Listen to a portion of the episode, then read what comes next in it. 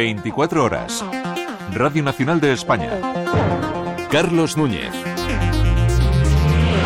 Galicia ha hablado, lo ha hecho con más fuerza que nunca en las urnas, con una gran participación. El Partido Popular revalida la mayoría absoluta, quinta ya para el PP. Alfonso Rueda será presidente de Galicia y Alberto Núñez Feijóo se anota también parte de una victoria de unas elecciones, las primeras tras el anuncio de la amnistía, en las que había muchas interrogantes que ahora están resueltas. El PP ha perdido algo de apoyo en escaños, el BNG ha obtenido un resultado histórico, principal partido de la oposición, y el PSOE se ha dejado muchos votos por el camino hasta obtener su peor resultado en Galicia. Lo hemos vivido todo en una programación especial en Radio Nacional, Radio 5, Radio Exterior de España. Los gallegos han votado de forma contundente, récord de participación. Las reacciones siguen produciéndose en este instante. Se lo contamos todo a partir de ahora. Empezamos.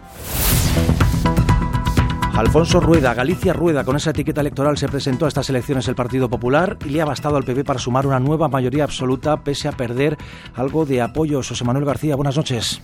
¿Qué tal? Buenas noches. Sí, Alfonso Rueda será proclamado presidente de la Junta por derecho propio. Hasta ahora era el sustituto de Núñez Fijo para todos, ahora lo será con el aval de las urnas. Suma la quinta mayoría absoluta para el Partido Popular. Los últimos días había cierto temor en las filas populares, pero al final obtiene una mayoría holgada le sobran incluso dos diputados.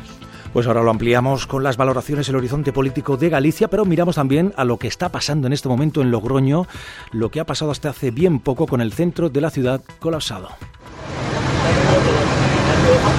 Bueno, está claro que hay que seguir haciendo fuerza y yo creo que es una buena manera de que, de que vean que seguimos y ojalá mañana por fin haya medidas concretas, mm, eh, medidas satisfactorias y que toda esta gente pueda volver a sus puestos de trabajo. Según estamos ya, la gente la verdad que tiene unos problemas económicos terribles, no llegan a fin, a fin de mes ni pueden pagar sus letras, entonces yo creo que da igual estamos dispuestos a cualquier cosa. Cientos de tractores han colapsado, colapsan el centro de Logroño. Se refería este agricultor a la reunión del ministro Luis Planas mañana con comunidades autónomas. Es un consejo consultivo habitual antes de cada reunión de ministros europeos en el denominado Agrifish. Hay más cosas que marcan el paso de la actualidad de este domingo electoral en Galicia. Alex Burón, Ángeles Bazán. El PSOE pide una prórroga para presentar el nuevo dictamen sobre la ley de amnistía. El plazo terminaba el próximo miércoles. Los socialistas piden que se extienda durante 15 días más para que la Comisión de Justicia emita su dictamen. Desde el PP les acusan de preparar cesiones a los independentistas. La Unión Europea y Reino Unido alcanzan un acuerdo de cooperación de sus agencias de fronteras. Pacto entre la presidenta de la Comisión, Ursula von der Leyen, y el primer ministro Rishi Sunak, del que aún no ha trascendido detalles y que se formalizará en los próximos días. Rusia mantiene el hermetismo sobre el paradero del cadáver del opositor Alexei Navalny. Un diario independiente ruso asegura que estaría en la morgue del Hospital Clínico de Salehar y que tendría hematomas posiblemente producidos por convulsiones y no por golpes externos. Más de 400 personas han sido detenidas en toda Rusia por homenajear al opositor muerto. Fallece a los 77 años el escritor, periodista y exdiputado valenciano Fernando Delgado. Siempre estuve identificado con, con la literatura, identificado con las letras y identificado con el periodismo también, ¿no? Fue director de Radio Nacional de España en dos ocasiones, poeta y novelista, dejada más, más de una veintena de títulos. Ganó, entre otros, el Premio Planeta, el Azorín o el Benito Pérez Galdós. En la portada nos llevamos al Real Madrid de baloncesto que celebra la Copa del Rey. Los de Chus Mateo se han llevado un clásico apasionante, pero antes, Adriana Vázquez, tenemos fútbol ya terminado hace unos minutos el último partido del día en Primera División. Buenas noches. Con empate a cero, Betis y Alavés no han sido capaces de anotar en el Benito Villamarín, por lo que reparto de puntos en el último partido del domingo, donde sin duda el protagonista es el Real Madrid de baloncesto, que ha vencido al Barcelona en la final de la Copa del Rey. Los blancos han ganado con 11 puntos de diferencia. En el último cuarto son ya 29 copas en las vitrinas del conjunto merengue. En cuanto al tiempo, vamos a arrancar la semana con algunas lluvias en el norte, pero débiles cielos que van a seguir despejados. Suben las temperaturas, ojo, 23 grados en Sevilla o en Murcia. Y en Londres, hoy se han entregado los premios de la Academia Británica del Cine, la televisión, los BAFTA. Al final no ha podido ser. La Sociedad de la Nieve de J. Bayona no ha podido alzarse con el premio a la mejor película de habla no inglesa en una noche en la que Oppenheimer ha sido la gran triunfadora. Vamos en directo hasta Londres. Guillón Montus, ¿qué tal? Buenas noches. Buenas noches, no ha habido sorpresa, era la gran favorita con 13 nominaciones. La cinta que retrata al creador de la bomba atómica se lleva siete premios, mejor película, mejor actor principal para Killian Murphy, mejor actor de reparto para Robert Downey Jr.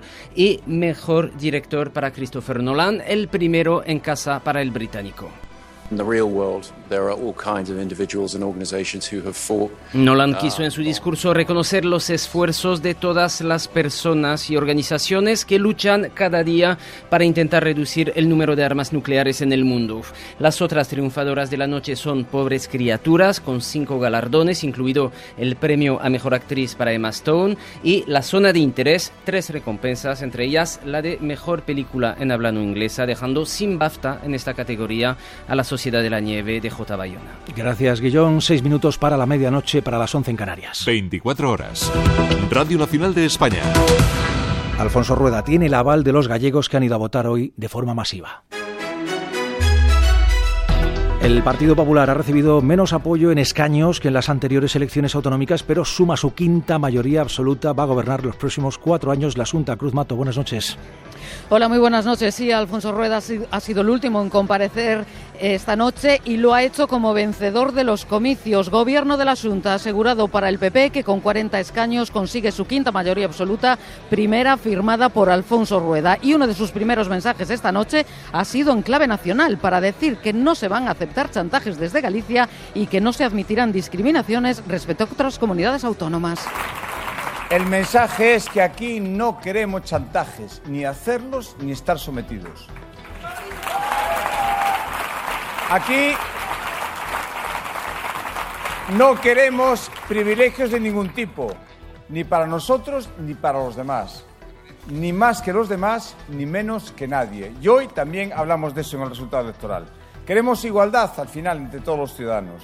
Queremos entendimientos y Galicia es una tierra de entendimiento, siempre lo fue y tenemos que seguir siéndolo. Y dentro de esa lectura nacional de estas elecciones, Alfonso Rueda también le ha dado las gracias específicamente al presidente nacional, Alberto Núñez Feijó, que por cierto mañana va a estar aquí. Vamos con más titulares que deja esta noche electoral en Galicia. El bloque nacionalista galego ha recogido un enorme caudal político de estas elecciones. Ana Pontón no se va a convertir en la primera presidenta de la Junta, no va a gobernar, pero ha aumentado su poder, se consolida como el principal partido de la oposición. Pablo Lago, buenas noches. ¿Qué tal? Buenas noches. Los gallegos han decidido que no hubiera cambio político en estas elecciones, ha dicho Ana Pontón. No obstante, ha señalado que el BNG ha obtenido unos resultados extraordinarios. O BNG ten un resultado extraordinario, todo apoio a favor desta candidatura é un apoio para construir un futuro mellor para este país. Creo que estas eleccións cambiaron o todo. Temos que ver como somos capaces de seguir ensanchando a base do BNG, o que demostramos é que esta organización non ten teito. Timos a por todas sempre. Creo que esa liña de seguir ensanchando a nosa organización vai a ser unha cuestión clave. Aquí Ana Pontón también ha reconocido, no obstante, que no han alcanzado el objetivo de la Junta y entiende y comparte la decepción que puedan sentir muchas personas. El PSDG batacazo de José Ramón Gómez de Esteiro, el PSOE tenía la esperanza de que un buen dato de participación llevara a la Junta a un posible gobierno de izquierdas, pero el resultado es de los peores cosechados por los socialistas en Galicia. Víctor Alvariño, buenas noches. Buenas noches, rodeado de las mujeres que encabezaban las listas del PSDG en las cuatro provincias, el candidato socialista ha asumido los resultados que no ha dudado en calificar de malos.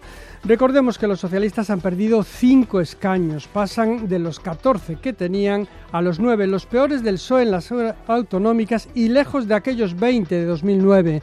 Así las cosas, José Ramón Gómez Besteiro ha anunciado que se queda en Galicia en la oposición. Mi destino está aquí en el Parlamento gallego, ha dicho. Ese traballo que realizarei de, dende a oposición tentando de atraer a Galicia as mellores oportunidades sendo o fiel reflexo da política útil, sen trincheiras e avanzando cara a unha Galicia mellor. Besteiro, que ha mencionado que ya había llamado a Alfonso Rueda para felicitarlo, ha señalado también que ahora tiene que abrirse una nueva etapa para los socialistas gallegos. Completamos el mapa. Sumar Podemos fuera del Parlamento gallego, uno de los titulares de la noche. El descalabro de Podemos ha sido notable también que la candidata avalada por la vicepresidenta Yolanda Díaz, Marta Lois, no haya conseguido entrar en la Cámara. Claves de los que no están tampoco Vox y sí Democracia Urensana. Andrea Oca, buenas noches. Buenas noches. Con este resultado cambia el mapa de fuerzas entre la democracia urensana. El Parlamento gallego pasará de tres a cuatro partidos políticos. Este hecho lo destacaba el líder del partido, Gonzalo Pérez Jacome, que hablaba de momento histórico, también el candidato Armando Gea. Es absolutamente histórico que Democracia Orensana, un partido de Ourense, de la provincia de Ourense, entre en el Parlamento gallego. Y efectivamente eh, esta entrada na no Parlamento de Galicia con un diputado é un primeiro paso e a mitade do camiño. Se quedan fuera Sumar y Podemos. Hubo muchas idas y venidas en diciembre tras la convocatoria electoral para decidir si concurrían unidos o por separado y parece que la decisión les ha penalizado. Quizás la mayor decepción esta noche es la de Sumar porque las encuestas sí le daban representación. Marta Lois. Efectivamente non é unha noite fácil. Os resultados eh, electorais nas eleccións galegas deste 18 de febreiro pois non son os resultados esperados, realmente son unhos malos resultados, hai que recoñecelo, unhos malos resultados en paliativos. En Podemos partían con unos sondeos que nunca les llegaron a dar escaños. Isabel Faraldo. Sin un Podemos forte non hai cambios. A pesar do esforzo que fixo o electorado progresista para concentrar o voto no BNG, non foi suficiente. Vox tampoco estuvo nunca en las encuestas, sigue sin representación en Galicia. Gracias, compañeros. Enhorabuena por el trabajo a todos. Los líderes nacionales han valorado los resultados de estos comicios que se analizan ya en clave, por ejemplo, nacional, como hace el líder del PP, Núñez Feijóo y su equipo han felicitado a Alfonso Rueda a través de videollamada para la secretaria general Cuca Gamarra. El resultado pone de manifiesto el liderazgo del PP no solo en Galicia creo que cuando se alcanza la quinta mayoría absoluta en Galicia y con los resultados electorales que lleva eh, cosechando este partido desde que Alberto Núñez Fijo es presidente del Partido Popular, creo que no hay ninguna duda. Desde el PSOE reconocen mal resultado, el peor de su historia, portavoz Esther Peña. Vamos a trabajar durante los próximos cuatro años, codo a codo, con el PSDG, para darle a gallegos y gallegas una alternativa, un proyecto de país que sea capaz de aglutinar a grandes mayorías sociales. La líder de Sumar, vicepresidenta segunda del Gobierno, Yolanda Díaz, mensaje en gallego en la red social X en la que no hay referencia al PP ni felicitación de momento a Alfonso Rueda. Reconoce que los malos resultados de su formación no han obtenido ese escaño que esperaban en el Parlamento gallego. Desde Vox, Santiago Bascal dice también que no han obtenido un buen resultado. Lamenta el triunfo de lo que denomina la estafa del PP y añade que tampoco es un buen resultado para España. Nosotros no podemos felicitarnos ni podemos felicitar en el día de hoy.